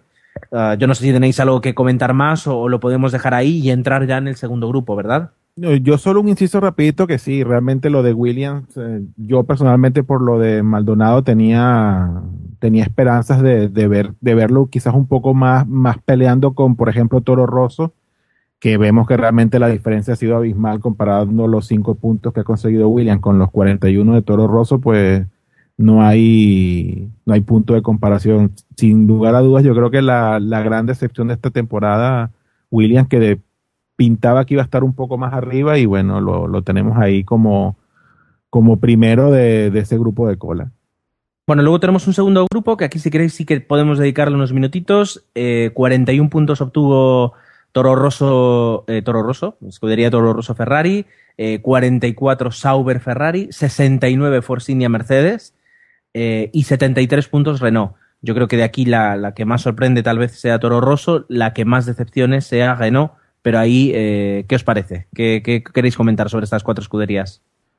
Yo comentaría que mm, el estirón brutal que ha pegado Force en las últimas carreras, sobre todo Adrián Sutil, que la primera, bueno, tres cuartos de la temporada ha sido peor nivel que Di Resta, que para ser su primer año para mí lo ha hecho fantástico pero el subidón tremendo que ha pegado eso, sobre todo Sutil en las últimas carreras ha sido brutal, Sutil, pues eso, en Brasil luchando con Mercedes. Ha sido, pues ha como renacido Force India. Y del resto de Toro Rosso, pues se pinchaba al final de temporada, que les ha costado el, esa séptima posición que se ha llevado Sauber. Sauber que Peter Sauber en unas declaraciones salía que le echaba un poco la culpa a la FIA con el cambio de normativa este de los difusores soplados que pasó en Inglaterra, que ellos pararon el desarrollo y claro, después se volvió a probar y eso hizo que retrasara todo en su escudería, que los otros lo aprovecharon, etcétera, etcétera. Bueno, excusas que Sauber ha solucionado sus problemas de fiabilidad extremos del año pasado, pero pero bueno, ha solucionado los problemas, pero el ritmo, Kobayashi sí, como siempre Kobayashi en una carrera muy bien, Sergio Pérez a ser su primer año tuvo ese, ese accidente de Mónaco, pero también razonablemente bien, ¿no? Y después de Renault, pues eh, salió como un tornado en las primeras carreras, el podium de Petrov, podium de Heifel, y a partir de ahí, adiós muy buenas. Consiguió el quinto puesto por de casualidad, pero a, a lo poco más Forsinia le pasa y, y, vamos, casi al final acaba en hecatombe y pidiendo que el árbitro pitara el final del partido, en caso de que fuera un partido de fútbol.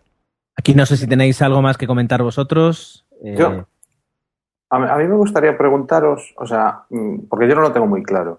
Bueno, a mí me pareció muy mal, pero vamos, o sea, me pareció horroroso la decisión de, mm, de dejar a Hayfield fuera del equipo, ¿no? Que encima, si uno se fija, pues quedó, quedó tres puntos, o sea, con tres puntos menos que, Petrov. ¿Y hasta qué punto si Heifel hubiese seguido eh, los resultados globales del equipo hubieran mejorado o no? Yo, yo creo que Heifel le aportaba bastante a Renault y, y fue un error muy gordo el echarlo. Sí, sin duda. Yo también coincido con, con Juan que como el año pasado que pasó con Pedro, pues eh, al final se lo han comido con patatas ellos. Sí, puede, puede parecer un poco, ¿no? El tema de patrocinadores, ¿no? Les interesa que entre dinero nuevo y cambian por eso, no por calidad del piloto. Yo creo que, que en, en, este aspecto Sauber lleva un par de años. Eh, Peter Sauber en este caso o, o le echa o le echa eh, la culpa a los pilotos o le echa la culpa eh, bueno, perdón, hablaba Peter Sauer, eh, hablaba en este caso de Renault, es decir, yo creo que, que no, se, no se confió al 100% a, a, con, con Heathfield y que, y que no tiene mucho sentido quitar a un piloto que luego además a final de temporada prácticamente Vitaly Petrov consiguió los mismos puntos en las últimas, o sea, eh, en toda la temporada que Nick Heathfield corriendo solo la mitad, del temporada, la mitad de la temporada, es decir, cambiar un piloto por otro cuando no tienes, no tienes un coche con el que correr y con el que ganar, pues no sé dónde está, dónde está la diferencia. Yo creo que no, no tiene sentido. Se, se, estrellaron al final con el diseño y vete tú a saber si continuara Heifer, que igual Heifer ya les podía haber advertido antes de que había que cambiar todo el sistema de, de, de escapes que tenía peculiar Renault y igual cambiaba la cosa porque al final el sistema de Renault les valió las dos primeras carreras, eso, para conseguir dos podios fantásticos y a partir de ahí, pues poquito, poquito a poco se fueron eh, llegando al fondo, por ejemplo, en Singapur, que eso fue casi mejor que no corrieran. Yo sobre eh, esto... Eh, sí, adelante, Agustín. Eh, nada, yo más bien pienso que eh, Heifel era una, una apuesta para mejorar el coche, eh, la primera parte de la temporada se confiaba en que al final sí que levantaran cabeza y realmente el que iba a poner dinero, lo que era en parte lo, lo que necesitaba el equipo era Sena y aparte estaban apostando por un piloto que igual el año que viene también les cubre las espaldas. Yo más bien pienso que el, mmm, ¿cómo se dice? El fallo en resultados fue lo que condenó a Heifel. ¿Lo iba a ser muchísimo mejor que, que, que Sena? Pues sí. Lo único que eh, igual lo que necesitaban ya a mitad de temporada no eran resultados que no iban a mejorar, no iban a subir de esa quinta posición y, y si les valía el dinero de Sena. Pero, Entonces, más bien creo que fue por eso. Pero eso está muy bien, pero ahora cuando te dicen que meten a, a Kimi, que cobra un pastón, eso todo el mundo lo sabe, y meten a Grosjean, que patrocinadores, pues no sé qué traerá, pero poquitos, te quedas con cara de, vale, ¿y ahora no necesitan el dinero? Mm, creo bueno, pero Gro entiendo ya que sabemos que está ahí un poco por Imagen por de marca de Renault. por casa matriz, claro, claro. Ya, pero Lo de Kimi sí ya, bueno, ya ya ya eh, tratar de explicar lo de Kimi ya probablemente esté un poco más complicado, ¿no? No, yo- está Kimi puede traer, atraer patrocinadores, vale, pero de partida... Exacto, exacto. Para mí, Kimi es el hombre serio del proyecto, el que les va a hacer que, que, que crean que Re- Renault está apostando, eh, o que Lotus en este caso, está apostando por, por, por ganar otra vez el Mundial. Apareció una declaración de, de, de Rick Pouillet diciendo que querían ser campeones del mundo en el 2014. Entonces lo, lo están planteando como, como un proyecto a larga escala en la que colocan a un piloto experimentado, eh, campeón del mundo, y a un piloto joven que además saben que si la cosa sigue hacia adelante, eh, Renault va a meter más dinero y se va a implicar más. Entonces yo creo que en, en ese aspecto ahora sí tienen un proyecto equilibrado. Lo que han tenido hasta ahora, pues, eh, pues no tiene mucho sentido. Y luego otra cosa es que así como las escuderías, pues es verdad que tienen que cambiar el coche porque las normas para el 2012 son, son bastante diferentes. Yo creo que la más perjudicada en este aspecto es Renault porque, porque el sistema de escapes lo tienen que tirar y con ello tirar toda la aerodinámica del coche del 2011. Y de Alguersuari, ¿qué, qué decir vosotros? Eh, ahora se está hablando mucho de que probablemente igual sigan Buemi y Alguersuari el próximo año otra vez más, pero yo en definitiva yo creo que esta temporada le ha servido a Alguersuari para madurar ya de una vez definitiva en la Fórmula 1, la segunda mitad de temporada, tras una primera mitad un poco pues entre mala suerte, el coche no iba y cosas así, pues mm, malilla, pero el final de temporada, también con el auge del, de la mejora de, en su coche, pues ha ido a mejor. Y yo creo que eh, ha barrido en cierta manera a Wemi que que en ciertos aspectos puede ser mejor, como por ejemplo en, calificación, puede tener un puntito más que él, pero lo que cuenta son las carreras y ahí Jaime pues se ha mostrado superior a Wemi. Sí, y el trabajo de Toro Rosso, ¿no? Se ha visto, no quizás eh, las últimas dos carreras, pero, pero sí que, pues eso, en, en Bélgica, en Spa, en Italia, cómo tenían un coche más competitivo y cómo eh, tanto pues Alguersuari como Wemi pues eran capaces de, estar a ritmo siempre Alguersuari por delante de Buemi y, y, lo que dices, estoy totalmente de acuerdo.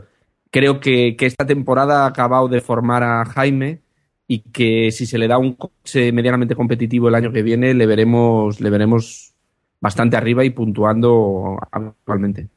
Bien, si queréis podemos pasar a las, a las eh, cuatro escuderías que yo creo que sí, aquí tenemos un poquito más de, de, debate, o no tanto, porque es verdad las que son las que más de las que más hemos hablado durante toda la temporada. Eh, en este caso sería con 165 puntos eh, Mercedes, Ferrari 375, McLaren Mercedes 497 y Red Bull Racing 650 puntos.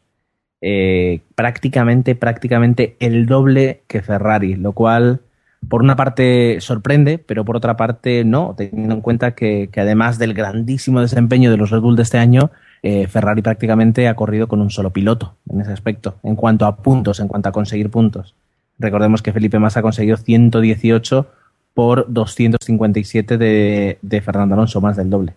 Pero bueno, además de Ferrari y de Red Bull, sí que estamos, eh, tenemos, hemos tenido a McLaren, eh, que empezó, recordemos, eh, con muchísimas dudas, pero que luego enseguida encontró el camino, y a Mercedes, que, que si queréis podemos empezar por ahí, sigue sin encontrar el camino. Eh, el Brown GP eh, con todo el dinero que se gastó Honda en el 2008, durante el 2008, que dio tan buen resultado durante el 2009, pues les puso arriba del todo, pero llevan dos años que, que, que no, no, terminan de encontrar la senda y yo creo que en parte tal vez lastrados por, por, por, por la pareja de pilotos, que yo creo que, que no aportan, a mí me da la sensación que no aportan demasiado, es decir, Michael Schumacher uh, ni, Nico Rosberg que están actuando como, como un equipo de cara a los ingenieros es el comentario de un aficionado, no, no tiene más. Pero ¿qué os parece? Yo creo que en este caso no tiene que ver con los pilotos. ¿eh? Quizás eh, sí que se esperaría más de un Michael Schumacher como gran estrella del equipo y, y, al final no está rindiendo pues lo que se esperaba de él. Pero yo creo que, que Nico Rosberg sí que, sí que es un grandísimo piloto y creo que, que no da más, eh, no, no por fallas suyas, sino porque realmente Mercedes eh, no está a la altura de, de, ser uno de los equipos que opten realmente a, al campeonato. Y si no tienes coche, yo creo que es muy difícil. Sí, todos recordaréis, ¿no? Que sobre todo al principio de año, y lo han ido solucionando muy bien, eh, sobre todo en las últimas carreras, el problema de con su Mm, sistema de escapes y que, que, hacía que se comían los neumáticos enseguida, ¿no? Que, que en alguna carrera Rosberg sí que empezó, pues creo que llegó a empezar pues eh, segundo, tercero, una cosa así, y aguantó, digamos, el primer Sting, pero claro, ya tú tenía que parar a destiempo, etcétera, etcétera, y ya la cosa al final acababa quedando pues sexto, séptimo, por ahí, junto a Michael en esas posiciones y es que el coche no, no da más de sí. El diseño, pues es como, como Ferrari, ¿no? Que están, eh, se plantean cosas clásicas y aquí, tal como está la aerodinámica y tal, si te vas a lo clásico, al final, mmm, pues quedas en posiciones eh,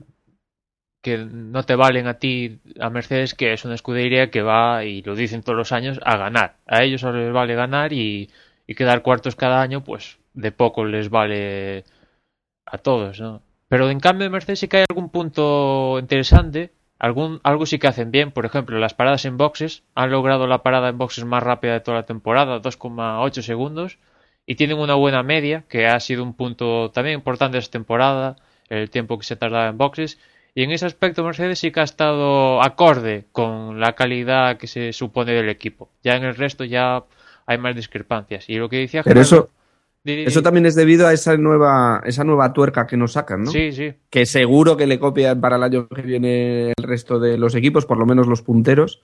Y recordar que tienen un sistema en el que la, lo que es la tuerca que aprieta la llanta eh, queda, de- queda en la llanta, no es una pieza que sale. Mm. Por lo tanto, eh, es pues esas décimas, esos segundos que, que ganan en, en, ese, en ese cambio. Sí, ahí sí han, han estado avispados los ingenieros de Mercedes a la contra que en su sistema de escape, ¿no? Sí. Curioso- curiosidad de la Fórmula 1. Y a lo que decía Gerardo de que vía sus dos pilotos que eso, que no, no aportaban mucho al equipo de desarrollo, quizás pueda parecer que sí, ¿no? Que mm, es que tampoco cómo trabaja Schumacher dentro del equipo, su equipo de ingenieros, tampoco sabemos. No sé si eh, Schumacher se acostumbró mucho a eso de la temporada de los años de Ferrari, de, que él, pues eso, entrenaba todos los días, hacía 500 vueltas todos los días y claro, el coche Ferrari planteaba un coche totalmente nuevo mm, cada carrera, ¿no? Y, y, y le está costando pues esta nueva era, ¿no? Que no hay entrenamientos privados y, y casi que hay que ir pues con lo puesto y, y a verlas venir con piezas nuevas, etcétera, etcétera, y quizás eso le está pasando factura. Tanto a él como a, Rosberg como a, Schumacher. Rosberg quizás como no ha- nunca ha tenido un coche con serias posibilidades de estar ahí, eh, aunque el primer año de Mercedes sí que logró algún, bastantes podiums, pero nunca ha tenido de- mm, no sabe lo que es tener un coche de tú a tú pelear por el campeonato de principio a fin y quizás le falte eso. Para saber digamos llevar el coche a, a un paso superior o, o avanzar. Bueno, y, y- y- y de cualquier forma, por, por ahora, digamos que entre, más allá de que podamos cuestionar a ambos pilotos de Mercedes, en cualquier caso, Rosberg, tanto el año pasado como este, ha estado por encima de puntos con Schumacher, así que a mí me parece que todavía pues tiene valía su, su conducción y bueno, y si no, obviamente lo vamos a ver el año que viene igual en Mercedes, siempre y cuando el, el coche pues responda y esté un poco más acorde con el, el trío de, de escuderías de, de punta, pues quizás veamos también a una mejor versión de, de Rosberg, que yo también estoy de acuerdo con Jorge en que es un magnífico piloto, solo que bueno, no, no, lo, hemos, no lo hemos podido ver brillar también un poco a consecuencia de, de, los coches y la lo férrea que está esa competencia arriba, ¿no? Eh, luego, por, tenemos, eh, yo creo que tenemos que dedicarle también tiempo a tanto a Ferrari como a McLaren. Ferrari, que yo creo que este año no ha llegado a tener nunca un coche competitivo, le ha pasado un poquito como Mercedes. Así como McLaren eh, empezó con un coche que creíamos eh, que iba a presentar muchos problemas y que le iba a dar ese, segundo puesto eh, a, Ferrari en la lucha, en la lucha por el título. Eh, así como McLaren de repente, pues después de, de, entender bien el funcionamiento del coche, la aerodinámica del coche, pues dio ese gran salto que le ha colocado como segundo equipo eh, durante toda la temporada. Pues desde luego Mercedes no, pero Ferrari tampoco ha conseguido hacer un coche competitivo eh, de forma constante. Sí es verdad que lo hemos visto brillar en algunas carreras, pero también lo hemos visto hundirse en otras. Eh, gran parte de esa responsabilidad ha sido eh, los neumáticos. En aquellos circuitos fríos, pues eh, hacía que los neumáticos medios, sobre todo, se hiciera que, el, rendimiento del coche se viniera abajo. Y cuando tenía pues muy buena temperatura, pues sí conseguían, eh, conseguían ser más competitivos. En el caso de Ferrari, eh, sí, tienen primero demasiado, demasiadas cosas en las que trabajar y mejorar y, y tienen mucho que ganar. Eh, quedaron terceros, es decir, que la, la, opción es que suban. En el cambio de, en el caso de McLaren, mmm, se ha visto invertida la, las posiciones. Partíamos con un Hamilton que parecía el líder del equipo, que era el, el piloto líder, y al final hemos visto que, que, se ha visto superado en la pista, ya no solo en, en los boxes, sino en pista, por, por Baton. Esa, ese último repecho de la temporada que Baton destacó y ganó esa, esa segunda posición del campeonato ha sido muy buena. Eh, Hamilton, eh, no sé eh, si has estado descentrado por aspectos externos a, las carreras, pero Baton se lo ha comido. A ver el próximo año si Baton mantiene esa posición y a ver la remontada de, de Hamilton. No creo que sea un, eh, así, un buen perdedor y, quiera remontar y, demostrar lo que vale. Yo en cuanto al equipo Ferrari, bueno, hay dos cosas que yo creo que, que muchos estaremos de acuerdo. Y es que los buenos resultados que ha tenido Ferrari han sido, pues eso, en circuitos que le han sido beneficiosos a, al coche, que, que, ha tenido cierta ayuda de, de, lo que es el circuito en sí, porque donde no han podido, no, no ha habido forma de sacar nada de provecho.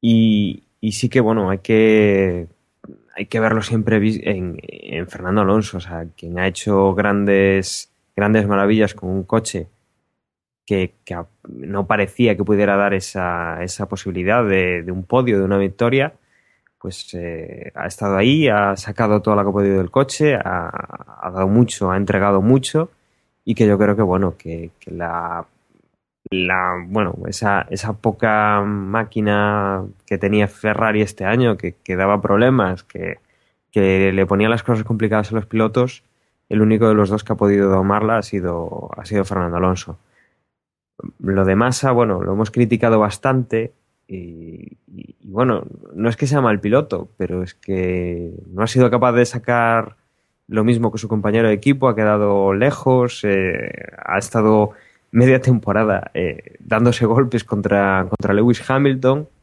y, bueno, ha pasado muy desapercibido y, y, se esperaba mucho más de él, ¿no? Eh, la verdad es que de entre los equipos punteros eh, yo creo que es el, la tanda de, pilotos eh, Felipe Massa, Fernando Alonso pues entre los que hay mayor diferencia, ¿no? Eh, Schumacher y, y Nico pues han estado bastante juntos Vettel y, Weber, bueno, Weber ha tenido alguna actuación, ha estado ahí, ha, sido segundo, ha, funcionado como escudero. Si bien no, no, le han dejado tomar pues ningún tipo de alternativa, pues sí que ha estado eh, en esas posiciones pues cubriendo a su compañero de equipo. Eh, Fernando, pues eh, yo lo he visto un poco solo. Y en cuanto a McLaren, pues eh, si bien no han corrido juntos, no, no, lo hemos, no los hemos visto, visto tanto los dos, uno haciendo trabajo y el otro consiguiendo la posición, o, viceversa, sí que han estado pues en alternativa, ¿no? En esta carrera he estado yo arriba, en esta carrera he estado yo, eh, se han ido turnando un poco, ¿no? Han ido consiguiendo puntos para el equipo, han hecho equipo realmente. Yo creo que, que lo, lo, que tiene que mejorar Ferrari es un poco eso, ¿no? El coche y, y que sus dos pilotos, sean quienes sean, sabemos que Fernando lo va a ser, pero pero se ponen muchas dudas con Massa, seas quienes sean, pues, pues puedan sacar lo máximo del coche. Es el mismo coche, tienen que, que tener un nivel similar y, hacer lo mismo. Y en McLaren, pues sí, hemos visto pues que, el equipo eh, ha, ido, ha ido evolucionando, sus dos pilotos han, han funcionado muy bien. Quizá Hamilton este año, pues sí que hablan de que ha tenido problemas personales, más eh, ha estado un poco más despistado y que Baton pues ha hecho unas estrategias muy buenas, la verdad, y, ha sido muy constante. Y, y yo creo que, que, el año que viene, obviamente, los vamos a tener que tener en cuenta. Y que si les sale una temporada como esta, pues van a ser un, un rival complicado. Y que si Red Bull, pues, eh, no tiene la diferencia de, de, potencial que ha tenido este año, sí que podemos ver, pues, un, un tú a tú. Lo que pasa es que, bueno, habrá que ver cómo evoluciona McLaren y, y cómo, cómo mantiene la distancia Red Bull o, o, no. Yo aquí en Ferrari lo tengo bastante claro que el rendimiento del monoplaza ha sido una auténtica basura. El coche, una basura. Así de claro, es, es Ferrari. Esto es una basura lo que han logrado. Tres años sin ganar un título tanto de pilotos de constructores, para Ferrari es una auténtica basura. Y, y lo que ha logrado Fernando es un milagro dentro de la basura de coche que tenían. Esa victoria en Gran Bretaña, pues eh, fantástica, la única sensación de que Fernando tenía un coche que digamos que podía permitirle hacer lo que él quería, que era marcar unos tiempos estupendos, pues ha conseguido una victoria y es la única señal de optimismo. Esa victoria en Gran Bretaña sin sin escapes sopladores que tengo para de cara al próximo año que esto cambie. La única señal de optimismo. Eh, y de McLaren decir que mm, Baton ha estado magnífico. Y de, Hamilton, que en su peor temporada de lo que lleva de Fórmula 1, el tío ha logrado tres victorias, que no está nada mal. Y curiosamente las ha logrado una a principio de temporada en China, otra a mediados de temporada en Alemania y la tercera a finales de temporada en Abu Dhabi. Con lo cual, lo que se desprende es que ha sido mm, totalmente irregular, de ahí su posición en el campeonato, pero ha conseguido tres victorias, las mismas que su compañero de equipo. Hamilton es un tío que mm, a lo que solucione sus problemas mentales que ha podido tener esta temporada, eh, responde. Y Hamilton, pues es que digo, Baton, yo lo pongo, eh, si tengo que hacer un podio de pilotos, pongo primero a Baton, segundo a Fernando y tercero a Vettel. Lo tengo claro que Baton esta temporada ha estado magnífico. Bien, eh, pues ya nos quedamos prácticamente con, con, Red Bull, que yo creo que eh, podríamos hacer alguna mención, han estado a, a una altura diferente, eh, yo creo que a, al resto de equipos. Cogieron un coche muy bueno como era el RB5, eh, lo han mejorado más todavía consiguiendo el RB6. Eh, todavía tienen los secretos de cómo consiguen tener esas vueltas de calificación que nadie más tiene eh, y de hecho pues por eso Vettel ha tenido este año el, el récord, le ha quitado a Nigel Mansell el récord, el récord de poles en una, en una sola temporada eh, y en este caso pues tenemos que hablar de un gran coche, sí, cierto, eh, pero también de un gran piloto que ha sabido exprimirle el 100%, porque eh, la diferencia muchas veces entre, entre un Red Bull y otro pues eran tan grandes como por ejemplo entre un Ferrari y otro. Y, y yo creo que también el mérito también va para Sebastián Vettel y Mark Webber.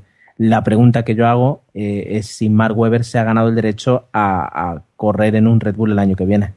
Sí, perfectamente. Como segundo piloto es perfecto.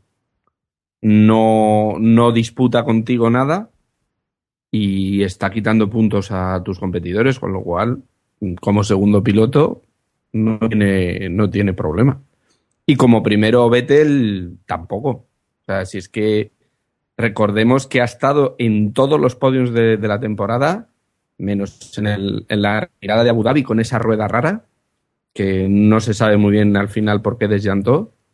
¿Y por dónde fue? Pues en, En Alemania. pues en- en Alemania. O sea, es que es que ha sido el equipo una maravilla de fiabilidad, eh, el coche corría más que nadie, eh, las- lo que dices tú, las clasificaciones impresionante, pero es que Vettel ha estado a la altura del coche. Siempre nos quedará la duda de, de cuando no tenga ese supercoche, si será capaz de, de ahí en mitad de, pelotón o peleando por ese segundo o tercer puesto, pues como han estado Baton o han estado Fernando cómo se comportará, pero, pero yo creo que después de un segundo campeonato y, y en estas condiciones, yo creo que hay que levantarse el sombrero y, y poco más, poco más que felicitarlos y, y a ver qué ocurre para el año que viene. Y en Gran Bretaña, pues ganó, ganó Alonso, pero recordemos que fue en ese gran premio en el que se quitó el difusor soplado, o bueno, se le puso limitaciones, y entonces es donde el Red Bull flo- flojeó. Entonces, a ver, a ver con la normativa que tenemos para el año que viene, a ver cómo influye sobre todo a ese Red Bull y a ver qué hacen sus competidores. Todos pensamos sobre todo en McLaren y Ferrari, pero bueno, puede aparecer ahí un Mercedes o, o quien dice un Renault, no sé. Y, bueno, completando un poco tu- tus comentarios hacia, hacia Vettel, Jorge, también tenemos que recordar que, es que el año pasado Vettel gana en la última carrera, recuerden, y, y a, a través del campeonato muchas veces nosotros comentábamos que quizás la inexperiencia le estaba jugando una mala pasada a Vettel, porque recordemos que el año pasado hubo carreras donde cometió errores y desperdició muchos puntos y, y que bueno, sí, que se le veía pasta de buen piloto, pero todavía le, quedaba esos, es- le quedaban esos pequeños mm, residuos de, piloto novato que no terminábamos de, o, comentábamos que no nos convencía del todo, hasta bueno, hasta esta última carrera, cuando bueno, pasó lo que pasó con, con Petrov y Alonso y, y ganó el campeonato. Pero es que este año no ha cometido ningún error. Entonces, tenemos que ver que aparte del el exuberante coche de Red Bull, ha habido una progresión cualitativa y cuantitativa en, el manejo de Vettel que se ha visto reflejado en que prácticamente no ha cometido errores. Entonces yo creo que, que vamos, que no ha sido nada más coche, que este chico pisa fuerte y, y que el año que viene, pues, así no tenga, así la diferencia de coche el año que viene, digamos que no sea tan, tan abierta y haya un poco más de paridad entre Ferrari, McLaren y, Red Bull, yo creo que la, digamos que las manos de Vettel van a seguir siendo lo suficientemente buenas para que, para quizás ver, seguir notando esa diferencia que, que hemos visto este año. Comparándolo con el año pasado, eh, creo que Red Bull mejoró en dos aspectos. Una, la rivalidad que había entre los dos pilotos y la segunda, eh, esa confianza que empezaba a sentir eh, Vettel. Creo que las primeras carreras le sirvieron para mm, eso, para eh, coger seguridad y al final de la temporada se ha visto que ha sido muy regular, la conducción perfecta y, y todo le ha salido a, vamos, a pies juntillas.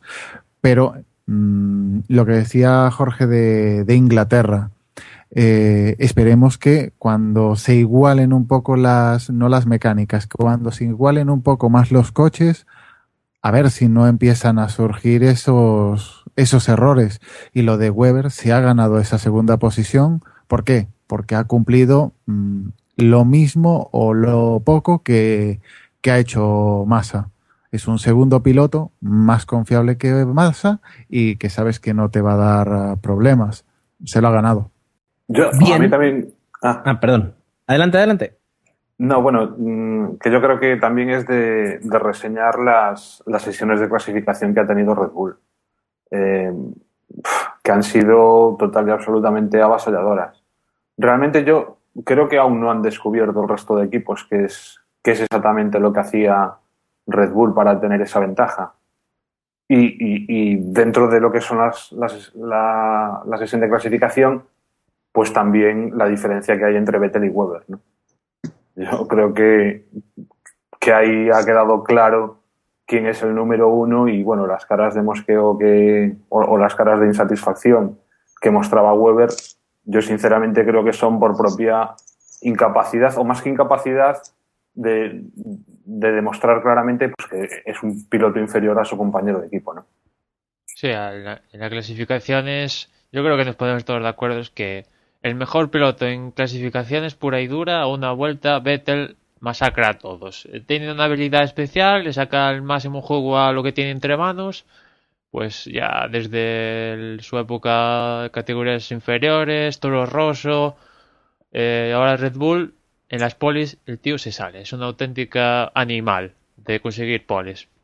Y eso en la Fórmula 1 actual, vale, tenemos más, más adelantamientos pero tener la pole en Fórmula 1 es tener al menos un 30% casi siempre de más posibilidades que el resto de conseguir victorias.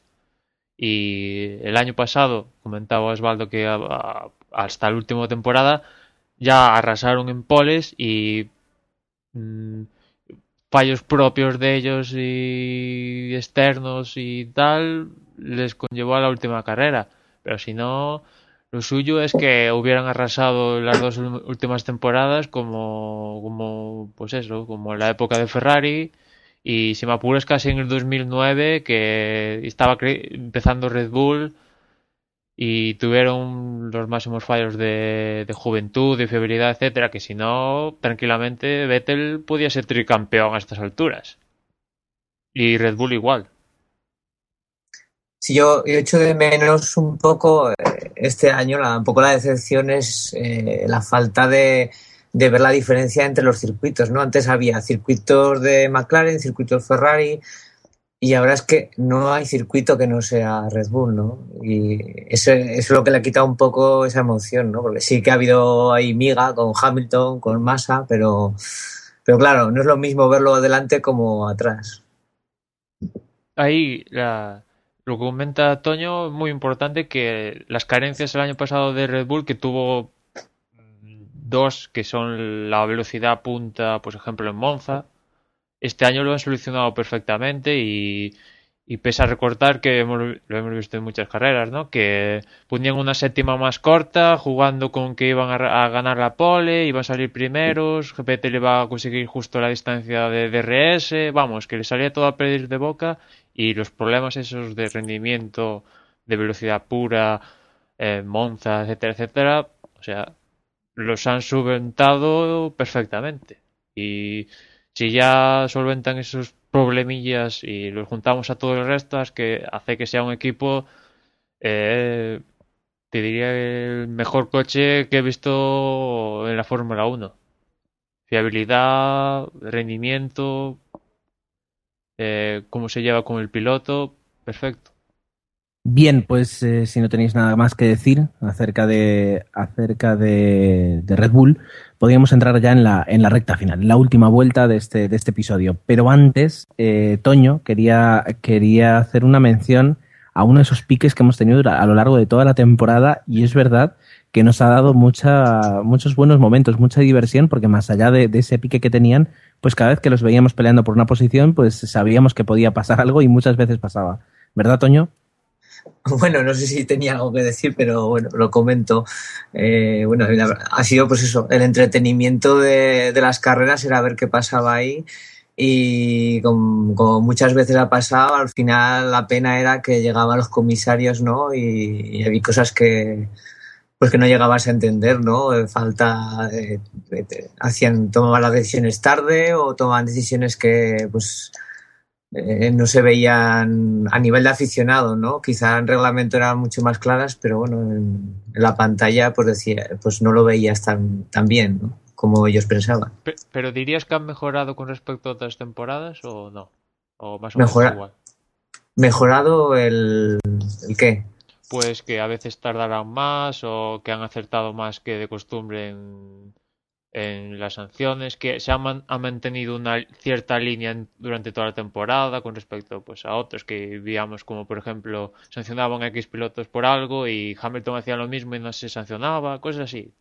Hombre, yo pienso que han mejorado en rapidez, pero eh, a la hora de tomar decisiones a mí me sigue pareciendo un, eh, como, como si estuviera en la escuela, ¿no? No seas tan malo, la próxima vez te vamos a sancionar, ¿no? Yo creo que eso, eh, no, yo no llego a entenderlo, ¿no? Eh, por- el reglamento está ahí, pues hazlo cumplir y ya está, ¿no? No, no dar oportunidades. Sí. Hubo un caso ahí un poco extraño. Es que no recuerdo bien. No sé si fue con Maldonado. Que En Mónaco. a- alguien en- no, no, no el accidente. En, en estas últimas carreras que lo sancionaron de una forma un tanto. Perdón, o sea, es que ya no- en Abu Dhabi. debió de ser ese, sí. Es que me, su- me suena ahora de. o sea, Sí, que lo sancionaron con...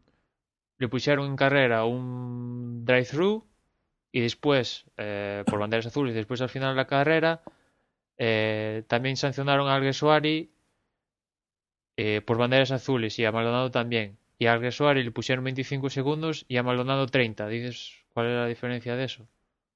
Es que Sí, es que no recuerdo exactamente, o sea, pero sé que había habido como un. un... Va, esto ya acaso cortarlo. No, explico fácilmente porque eh, en Abu Dhabi al final a Maldonado esa segunda sanción fue un stop and go, por eso la diferencia de tiempo con respecto a Alguersuari que en su caso a Alguersuari le pusieron un drive-thru que claro, como se acaba la carrera equivale a 25 y en cambio a Maldonado eh, pues le pusieron un stop and go que equivale a 30 segundos, esa es la deducción. Sí, Yo lo que recuerdo era eso, que había habido algo como injusto, ¿no? O sea, algo bastante clamoroso, ¿no?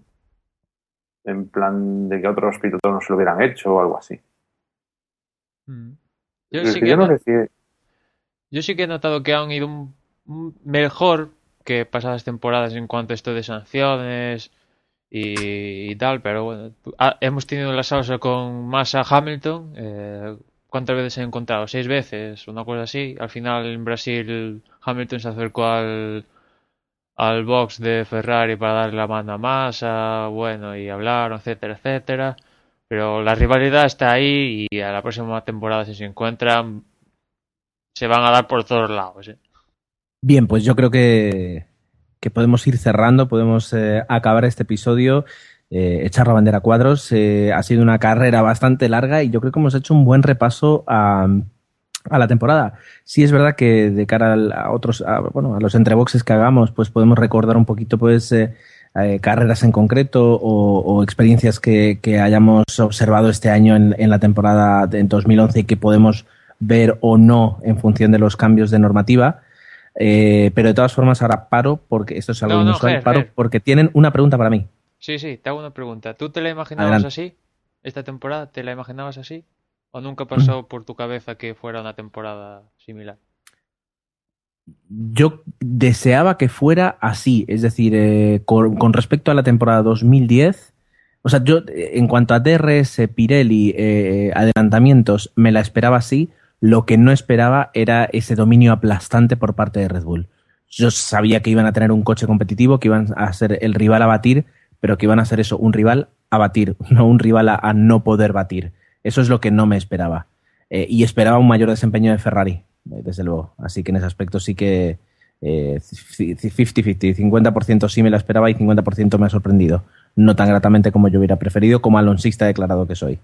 Pero bueno, no, no está mal.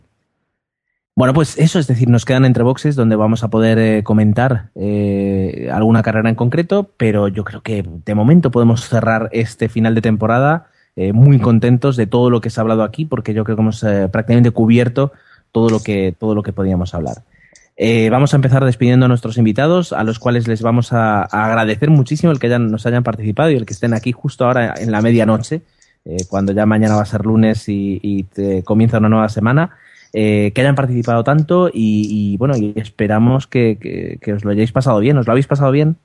Bueno, sí. yo la verdad que ha sido un, ha sido un placer, es decir, vamos, me parece increíble estar aquí hablando con vosotros, me he divertido mucho y, y bueno, pues eh, no sé. Juan. Pues a mí la verdad es que me ha hecho bastante ilusión porque, no sé, de repente poder participar en una tertulia que sigo habitualmente, pues hombre, es algo que eso, que, te hace bastante ilusión. Y ya aprovecho que estoy aquí y, creo que en nombre de muchos oyentes os pido que entre boxes sí, pero más, de, más entre boxes que la temporada pasada, por ejemplo. Yo no os voy a decir que cada 15 días, pero como mucho cada tres semanas, un entre boxes vendría muy bien. Tomamos nota, tomamos nota y, y se lo pasamos a, dirección de producción para que haga las, los, ajustes necesarios. Muchas gracias, Toño, Toño y Juan, y por vuestra participación. Y a los demás, pues os voy a dar aquí la, salida rápida porque para eso estamos haciendo podcast prácticamente cada, cada semana y no os merecéis tanto, tanta, tanto papel de espuma.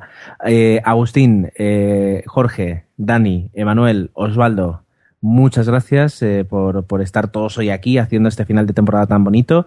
Y bueno, terminamos desde boxes y comenzamos entre boxes, ¿verdad? Así es, Gerardo, y pronto nos escucharán nuestros oyentes. Y recordaros que mientras tanto nos pueden seguir por Twitter, a la dirección twitter.com barra desde boxes. Como siempre, ahí estáis pendiente de estos tejimanejes eh, de pretemporada. Y también por Google Plus, eh, vais al buscador y buscáis ahí desde boxes y sale la paginita de, de The Box. Ahí también nos podéis comentar si queréis.